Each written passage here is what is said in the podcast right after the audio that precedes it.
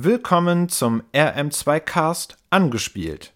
Genau, heute starten wir mal ein neues Format, bei dem wir uns ein RPG-Maker-Spiel unter die Lupe nehmen und dieses anschließend besprechen werden. So, für die erste Folge dieses Formats haben wir uns ähm, ein eher kurzes Spiel ausgesucht, nämlich ein Werk von Lachsen.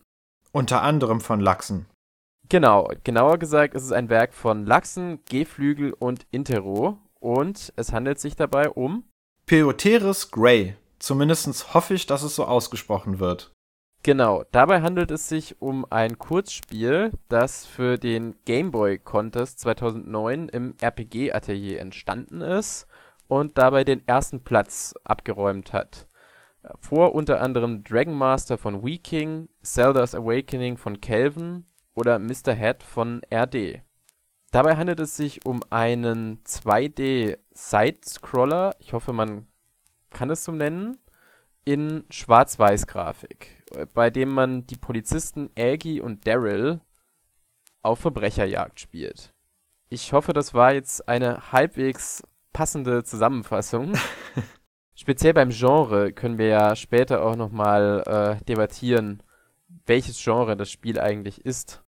Ja, das ist ein bisschen schwierig, gerade bei diesem Spiel, denn es hat so eine leichte Anmutung von Film Noir, aber gleichzeitig auch nicht, weil es ist ja ein Gameboy Contest, wo dann man farblich ja eh schon ein bisschen eingeschränkt ist. Aber dennoch eine interessante Mischung. Genau, es ist nämlich speziell für den allerersten Schwarz-Weiß Gameboy, ähm, also dem, diesem Stil ist es nachempfunden, nicht aber dem Game Boy Color oder so. Ja, es wirkt auf den ersten Blick tatsächlich auch wie ein, ein Gameboy-Spiel, vielleicht etwas weniger von diesem grün-grau, sondern dafür klarer schwarz-weiß mit, mit Grautönen. Man könnte es für ein Jump and Run halten, äh, zumindest von den Screenshots her. Ja, durchaus. Also es hat natürlich auch Anlehnungen an Rollenspiele, aber dadurch, dass das wirklich komplett in der Seitenansicht spielt und noch ein Hinweis, zumindest jetzt bei meinen Tests habe ich keinerlei RTP-Grafiken oder überhaupt irgendwas RTP-ähnliches finden können. Ne, es baut also komplett auf eigene Grafiken, eigenes Musikstücke, zumindest selbst zusammengefundene, zusammen erstellte. Bis auf das Shop-System ist auch, und das Menü ist eigentlich auch technisch alles abgelöst vom, vom Maker-Standard. Also es hat mit klassischen Maker-Spielen eigentlich fast nichts zu tun. Ja. Zu den Grafiken und dem Mapping, laut Credits stammen die von Geflügel und Lachsen. Und Intero hat den Sound erstellt. Mhm. Dazu sollte man sagen, der Sound ist komplett so auf Gameboy-Niveau gehalten, was jetzt nicht schlecht ist. Also es gibt richtig gute Stücke, gerade auch aus der 8-Bit-Audio-Ära, aber passend zu diesem Contest auch wirklich in dem Style gehalten und das finde ich hervorragend. Ja, ich finde der Soundtrack transportiert wirklich sehr, sehr gut diesen, diesen ganzen, diese ganze Stimmung, diesen Vibe ja. der, der Gameboy-Spiele. Korrekt. Also der ist wirklich sehr, sehr gut gelungen. Ja. Ich würde mal sagen, steigen wir mal ein bisschen ein ins Spiel. Ne, so das Titelbild, da kann man schon, also allein im Hauptmenü sieht man schon ungefähr, wo die Reise hingeht. Auch da dann wieder dieser leichte, auch von der Musik her, Film Noir-Vibe, würde ich jetzt zumindest so interpretieren. Und man sieht auch dort direkt schon diese Anlehnung an diesem Gameboy Contest, an diesem Schwarz-Weiß. Also das zieht sich da schon komplett durch.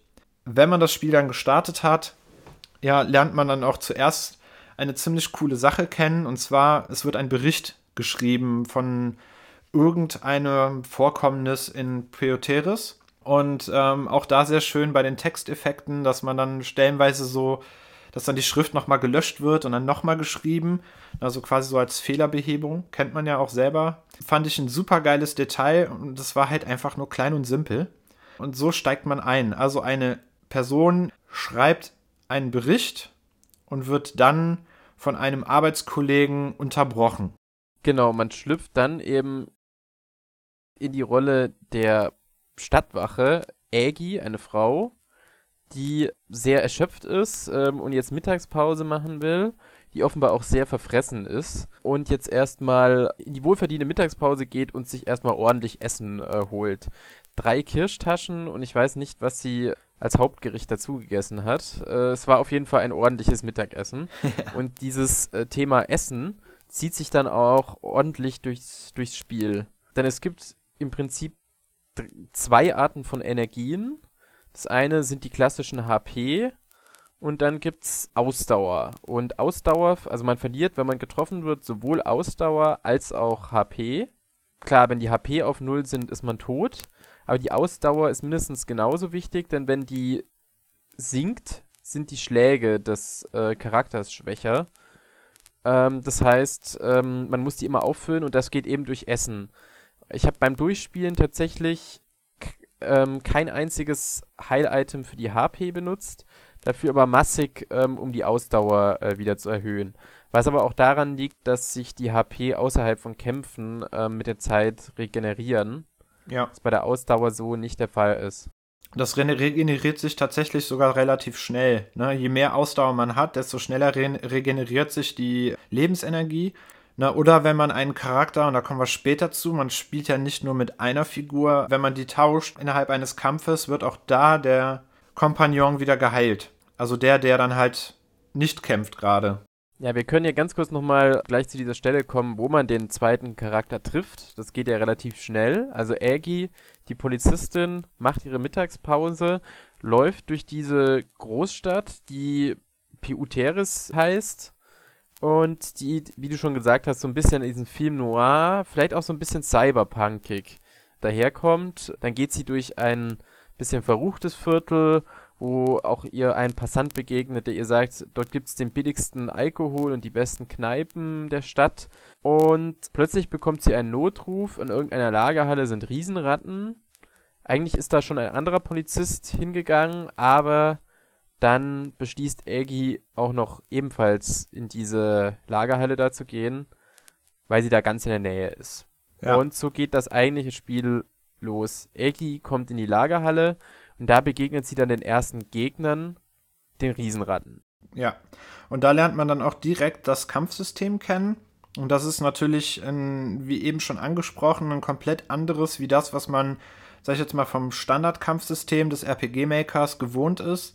Es ist ein, ja, so eine Art rundenbasiertes Live-Kampfsystem. Ne? Das heißt, man muss mit den Pfeiltasten in die Richtung des Gegners drücken um einen äh, Angriff auszulösen, aber das ist halt auch so ein bisschen rundenbasiert, ne? Also so eine Art. Also das äh, mit dem rundenbasiert finde ich ganz interessant, weil ich habe tatsächlich ganz am Anfang in den ersten paar Kämpfen noch gar nicht richtig realisiert gehabt, dass das rundenbasiert ist.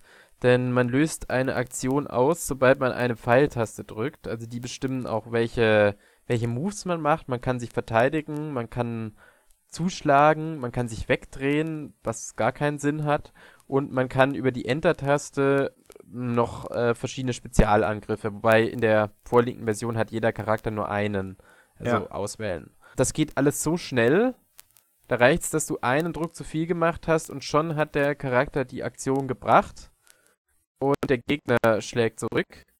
Was bei den einfachen Gegnern nicht so schlimm ist, aber bei den stärkeren Gegnern ja. durchaus äh, sehr, sehr problematisch sein kann. Überhaupt finde ich, das Kampfsystem ist. Also gegen Ende des Spiels hatte ich es dann verstanden und hab's, es hat mir sogar Spaß gemacht, damit herum zu experimentieren, aber ich fand es am Anfang trotz der Erklärungen nicht besonders intuitiv. Das, die Steuerung im Allgemeinen, finde ich, ist tatsächlich ein bisschen unglücklich gelöst, was aber nicht darauf zurückzuführen ist, dass die Entwickler es vielleicht nicht hätten besser machen wollen, sondern hier kommen definitiv die Limitierungen des Makers zum Vorschein. Für Leute, die den RPG-Maker nicht so richtig kennen, man hat nur eine begrenzte Auswahl an Tasten auf dem Keyboard zur Verfügung. Da wären jetzt zum Beispiel die Pfeiltasten, dann hat man die Enter- oder Leertaste, man hat ähm, noch ähm, die Escape-Taste für Menü zum Beispiel und ich glaube noch eine Angriffstaste, also eine, so eine Bestätigen-Taste und das war es eigentlich im Großen schon. Und mit diesen Limitierungen muss man natürlich dann auch irgendwo klarkommen, denn es gibt halt, wie ja eben schon mal kurz angeschnitten, die Möglichkeit mit zwei Charakteren im Wechsel zu spielen und der Wechsel wurde dann hier zum Beispiel auf die Escape-Taste gelegt, wo normalerweise in einem Standard-RPG-Maker-Spiel das Menü geöffnet wird. Jetzt muss man das Menü jetzt aktuell bei der Steuerung mit gedrückter Return-Taste und dann Escape ähm, öffnen. Klar, ne, weil die Escape-Taste, man muss im Kampf zum Beispiel mal ganz schnell den Charakter wechseln, weil der eine vielleicht schon zu wenig Energie hat.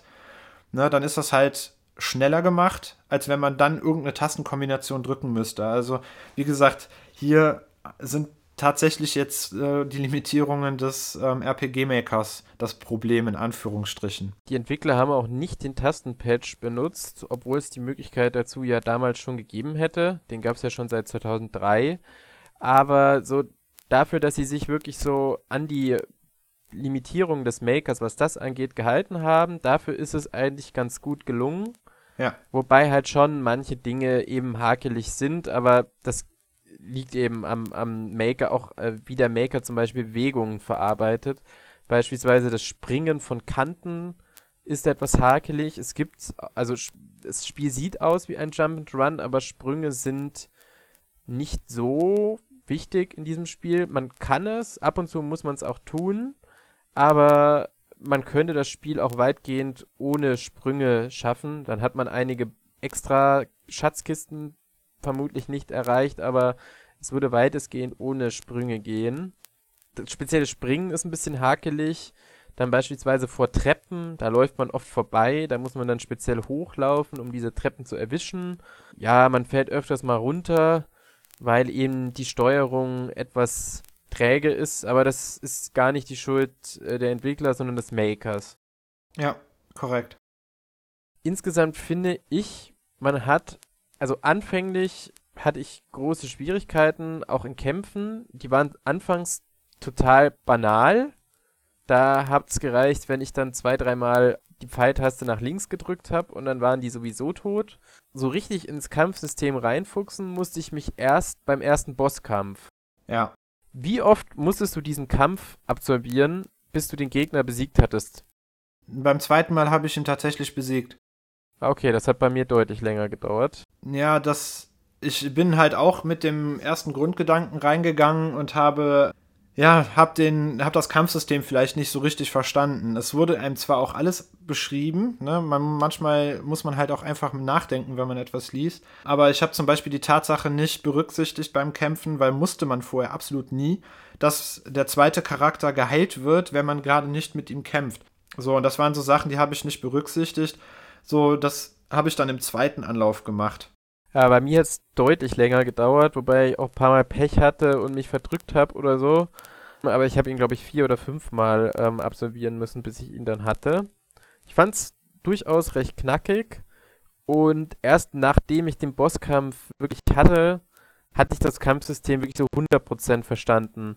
Und beim Bosskampf habe ich auch gemerkt, da ist einiges an Taktik drin. Also man kann blocken, man kann ähm, wie gesagt, der, der andere Charakter heilt sich. Das heißt, wenn du merkst, der eine Charakter ist angeschlagen, schick schnell den anderen vor, tut es aber rechtzeitig, sonst wird der Charakter K.O. geschlagen, bevor du wechselst. K.O. kann er sich zwar auch wieder heilen, aber er ist dann erstmal eine längere Zeit komplett ähm, nicht einsatzfähig. Ja. Ja, aber dann bei diesem Bosskampf habe ich wirklich gemerkt, da ist durchaus was dahinter bei diesem Kampfsystem. Ich fand es ein bisschen schade, dass man im Prinzip bis zum Bosskampf nur gegen einfache Ratten gekämpft hat, die wirklich sehr trivial äh, zum, zum Wegschlachten waren. Also da hat auch Knöpfchen drücken gereicht. Und dann kam gleich der harte Boss. Ich finde, da hätte es vielleicht auch ein, zwei Gegnertypen dazwischen gebraucht, wo man so langsam sich hocharbeitet bei der Komplexität. Im späteren Verlauf kommen ja noch, kommt ja noch ein weiterer Gegnertyp auf einen zu und das ist dann halt auch eine Ratte, aber mit einem Hut. Also eine vornehme Ratte, wenn man so will. Und die ist schon deutlich anspruchsvoller. Also auch da ähm, würde ich sagen, lohnt es sich auf jeden Fall, sich mal die Spezialattacken genauer anzuschauen. Leider aber erst nach dem Boss. Ja, genau. Das, das war, das fand ich, war eine bisschen schlechte Designentscheidung, dass man diese stärkeren Ratten erst äh, nach dem Boss gebracht hat, weil zu dem Zeitpunkt war ich auch, ich habe ähm, Schwierigkeiten mit dem Boss gehabt und dann habe ich ein bisschen gegrindet, um dann beim Boss stärker zu sein. Und dann war ich eigentlich auch so stark am Ende, dass mir dann auch die Ratten mit Hut keine größeren Probleme mehr gemacht haben. Ja. Weil das ist das nämlich, man weiß vorher zwar, ähm, es wird einem ja auch in so einem Art Mini-Tutorial ein bisschen beigebracht, dass es diese Spezialattacken gibt. Es wird auch gesagt, wie man sie anwendet, ähm, was von der Steuerung dann aber auch wieder ein bisschen für mich jetzt zumindest problematisch war. Jedenfalls hast du aber keinerlei Grund am Anfang diese Spezialattacken, bevor der erste Boss kommt, zu benutzen. Denn ob man jetzt dreimal normal schlägt oder zweimal zum Aufladen der Aktionspunkte, das wäre auch noch, ähm, haben wir auch noch nicht erwähnt. Du lädst jedes Mal, wenn du kämpfst, deine Aktionspunkte auf und du brauchst dann für jede Spezialattacke, wie gesagt, aktuell gibt es jeweils pro Charakter nur eine, brauchst du Aktionspunkte. Bei der Spezialattacke von der äh, EGI, da brauchst du zwei von diesen Aktionspunkten und ne, zweimal schlagen, dann hast du zwei Aktionspunkte, dann machst du die Spezialattacke und der Gegner ist tot. Und vorher bei den Ratten war es auch so, dreimal schlagen, Ratte tot.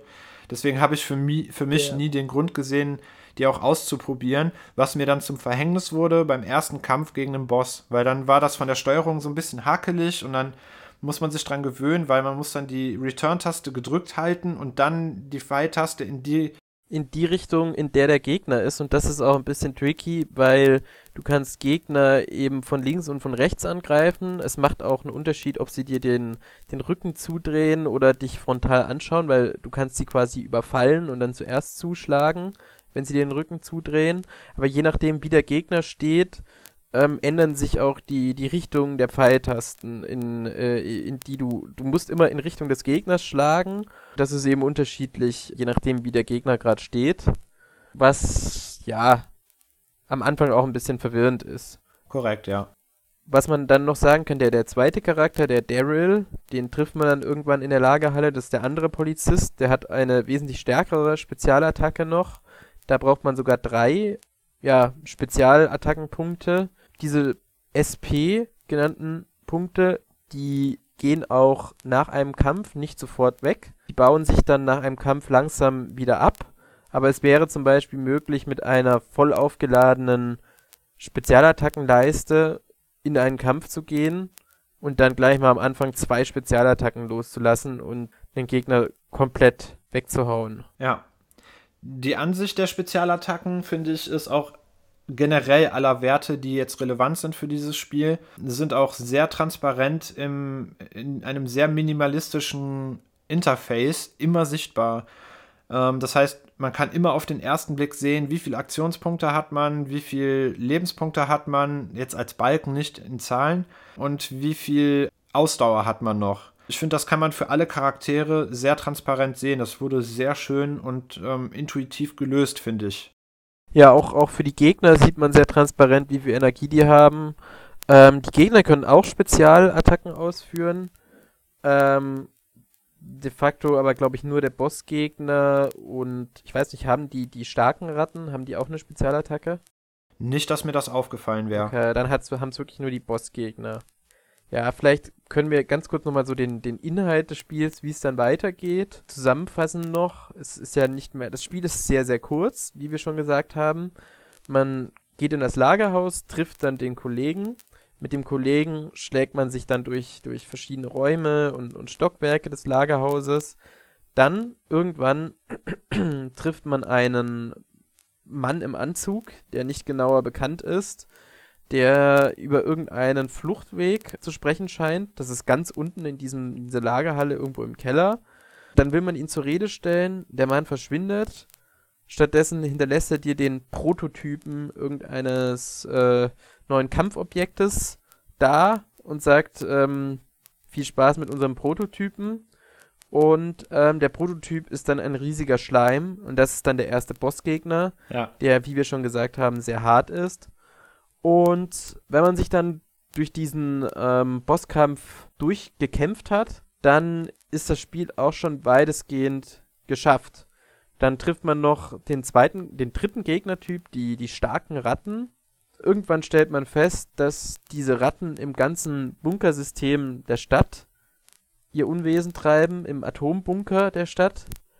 Und dann beschließen die beiden Polizisten, dass man erstmal zur, zum Polizeirevier zurückgeht und dort Meldungen erstattet. Und sobald man den Bunker wieder verlassen hat und Richtung äh, Polizeirevier gegangen ist und das Revier betritt, ist das Spiel eigentlich auch schon zu Ende. Der Abspann kommt und dann wird dir aber noch mitgeteilt, dass das nur die erste Demo ist und dass du jetzt in dem Bunker noch ein bisschen weiter erkunden kannst, weil sich da irgendeine Tür geöffnet hat nach dem Abspann.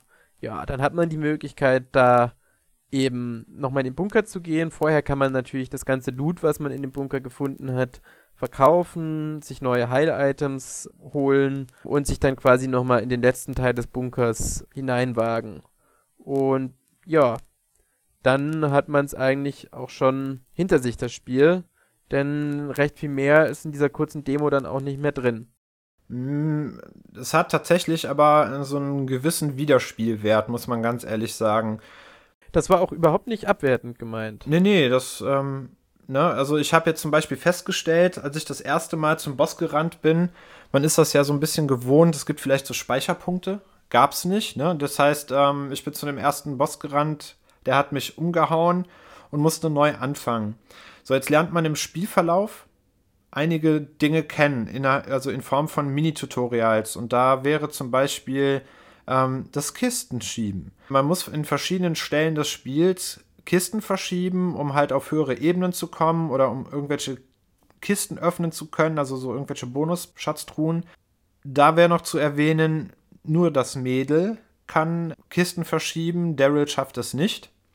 Und wenn man dann zum Beispiel neu anfangen muss, so wie ich, weil man nicht gespeichert hat, läuft man ja erneut wieder durch die Stadt. Dazu noch kurz erwähnt, es gibt da verschiedene Läden, also wie zum Beispiel ein Shop, um Lebensmittel zu kaufen, weil das ist halt so die, das Wichtigste im ganzen Spiel, das Essen für Aggie, womit man dann halt die Ausdauer erhöhen kann und oder die Lebenspunkte. Dann gibt es einen Waffenladen, wo man nicht rein kann, weil Aggie hat Hunger und will lieber das Geld für Essen ausgeben. Das ist auch ziemlich, fand ich ziemlich witzig. Ja, und äh, so ein paar NPCs, mit, mit denen man so ein bisschen was quatschen kann. So, dann hat man aber auch da an der Stelle und normalerweise rennt man durch diese Stadt, bevor man das Kisten-Schiebe-Tutorial absolviert, äh, kommt man an verschiedenen Stellen, wo man Kisten verschieben kann und auch muss, um auf höhere Ebenen innerhalb dieser Stadt zu kommen. Und dort kann man auch wieder einige Kisten finden. Ein witziger Fun-Fact, zumindest finde ich den so, bezogen auf diese Kisten. Manche Kisten enthalten zum Beispiel 400 Geld die Währung innerhalb des Spiels heißt aber Kredit. Also, Fun Fact. Ha. Ne, also das, man kann halt einfach wissen, was man bei dem ersten Durchlauf später bekommt, nutzen, um vorher nochmal irgendwelche Sachen zu erledigen. Das fand ich halt schon sehr, sehr spaßig. Ja, bei mir war es tatsächlich so, ich habe den, ich habe, ich bin ein Vielspeicherer. Ich habe ähm, auch vor dem Bossgegner gespeichert, weil da auch eine Kiste stand, ähm, auf der Boss zu lesen war. Deswegen habe ich da mal schnell äh, gespeichert ich bin tatsächlich erst wieder in die Stadt gekommen, als ich eben aus dem Lagerhaus, aus dem Bunker wieder raus war. Und da habe ich dann erst das, das alles so äh, getan, was du gesagt hast, Kisten verschoben oder auch probiert, irgendwo hochzuspringen. Ja, also man geht, man, man geht da beim, beim zweiten Durchgang ganz anders nochmal durch die, äh, beziehungsweise beim, beim zweiten Betreten der Stadt ganz anders durch die Straßen, weil man eben äh, sofort erkennt, dass hier bestimmte Sachen irgendwie ein, ein Vorsprung sind, auf den man draufspringen kann und, und, und solche Sachen. Vielleicht jetzt mal, um, um das Ganze ein bisschen zu bewerten.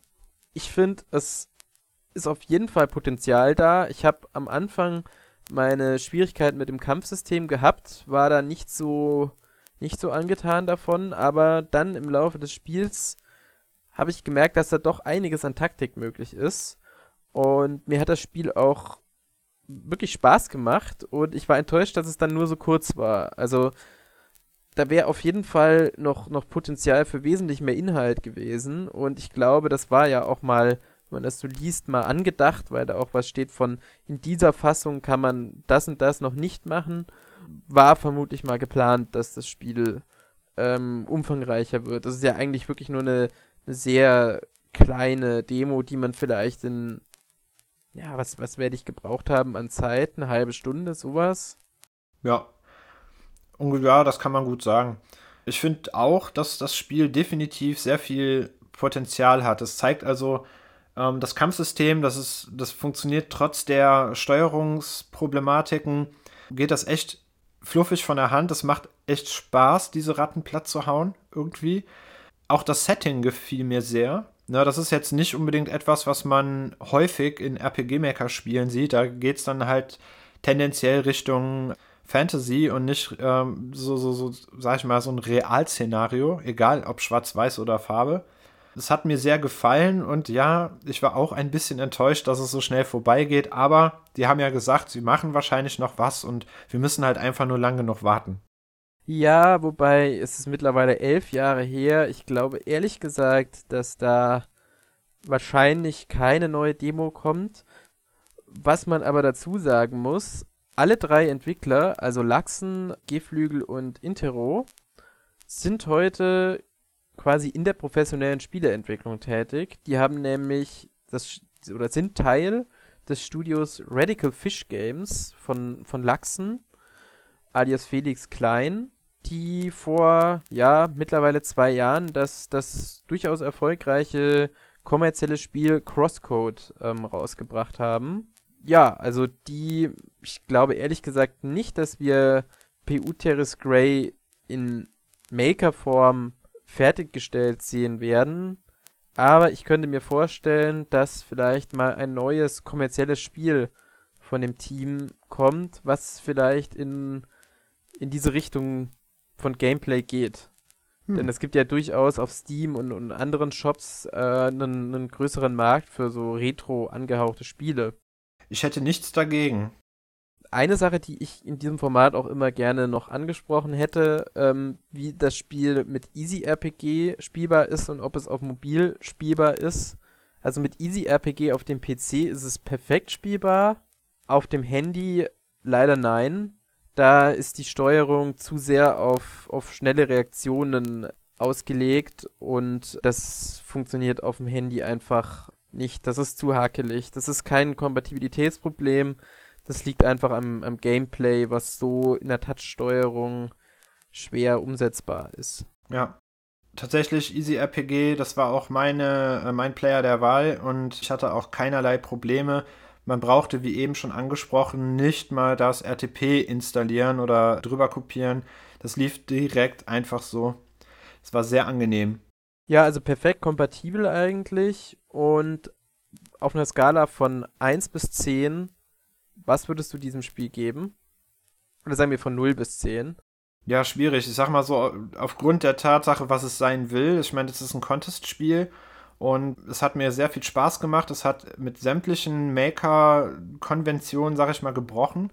Da ist nicht mehr viel übergeblieben, was ich halt dann nochmal beeindruckend fand für ein Contest-Spiel. Und unter dem Gesichtspunkt würde ich dem definitiv ein 8 bis 9 geben. Okay, also optisch und soundtechnisch ist es wirklich fantastisch. Ja. Technisch ist es eigentlich auch absolut solide. Ja. Dass es nicht ganz so rund läuft, liegt auch nicht an den Entwicklern oder an, äh, so wie es realisiert wurde, sondern schlicht am Maker. Insgesamt hätte ich ihm wahrscheinlich eine 8 gegeben. Wenn es länger gewesen wäre, definitiv mehr. Aber ich fand's, klar, es ist ein Contest-Spiel, da kann man nicht so viel erwarten. Aber ich hätte gern ein bisschen länger das noch gespielt. Vielleicht noch, dass ich in die Polizeiwache komme und da dann irgendwie was über die Story noch gesagt hat. So das, das ist so der entscheidende Punkt, dass ich eben in die Polizeiwache zurückgehe und dann kommt sofort der Abspann. Da hätte ich mir gerne noch ein, zwei Szenen erhofft. Aber das ist Meckern auf hohem Niveau. Ja, das, das definitiv. Ich würde auch sagen, es ist eines der besten deutschsprachigen oder auch überhaupt Sidescroller-Maker-Spiele. Ja. Insgesamt, vielleicht noch, um das in den Kontext einzuordnen, ist es quasi das letzte neue Projekt, das Lachsen begonnen hat. Irgendwann 2013 hat er dann noch eine letzte Demo von Felserbohr veröffentlicht. Und er ist heute noch in, in der Community anzutreffen. Aber ja, er hat sich inzwischen anderen Tools äh, gewidmet so der professionelleren, richtigen Spieleentwicklung mit Programmiersprachen. Soll man einen Abschluss machen? Machen wir einen Abschluss. Also das war jetzt die erste ähm, angespielt Folge, die wir gemacht haben. Da wird es in Zukunft sicherlich viele mehr geben. Wir haben das Spiel vielleicht etwas ausführlicher besprochen, als es die Dauer des Spiels hergibt. Aber langfristig werden die Folgen wahrscheinlich trotzdem noch länger werden, weil wir uns längeren Spielen widmen. Und demnächst hoffen wir auch Lachsen selbst mal hier als Interviewpartner zu haben, um mit ihm dann über seine Projekte persönlich zu sprechen. Das wäre natürlich super. In diesem Sinne würde ich sagen, machen wir hier auch mal Schluss. Es wäre super, wenn ihr uns eine wunderschöne Bewertung bei iTunes da lasst, bei Spotify oder in den einschlägigen Maker-Foren. Ihr könnt auch gerne mal ein paar Ideen raushauen, welches Spiel ihr gerne von uns besprochen hättet. Ähm, wir haben da zwar selber noch so eine kleine Agenda, aber wer weiß, vielleicht habt ihr auch noch ein paar Ideen und vielleicht sind da auch noch ein paar Perlen dabei, die wir selber nicht kennen. Und generell auch Feedback, was wir vielleicht detaillierter besprechen sollten, was wir weniger detailliert besprechen sollten, etc. Genau. Dann würde ich sagen, auf bald und man sieht sich.